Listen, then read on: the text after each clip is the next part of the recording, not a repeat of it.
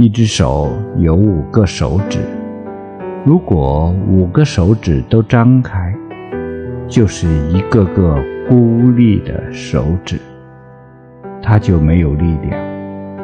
只有将五个手指捏成一个拳头，才会有力量。个人的力量有限，团结一致，力量无穷。正气因此而发扬光大，邪气因此而纠正克服。团体因此而健康发展。